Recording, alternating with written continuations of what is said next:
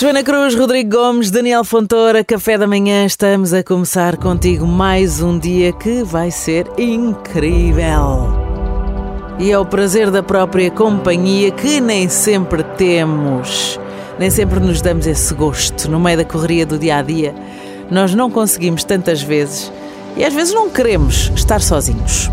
Encontrarmos-nos primeiro, aprender a estar sozinho, a olhar, a ouvir aquilo que precisamos perceber os nossos limites pessoais, solidificar aquilo que somos, sentir os nossos sentimentos sem os varrer para debaixo do tapete.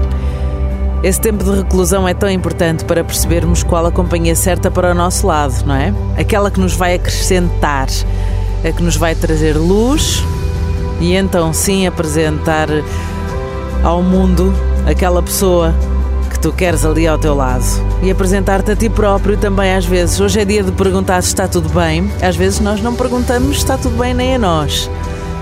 É necessário centrarmos-nos, localizarmos cada recanto do nosso ser. E este autoconhecimento é de facto preciso para podermos depois viver o oposto, não é? Sabendo de antemão que sozinhos sabemos sempre, sabemos sempre que somos suficientes.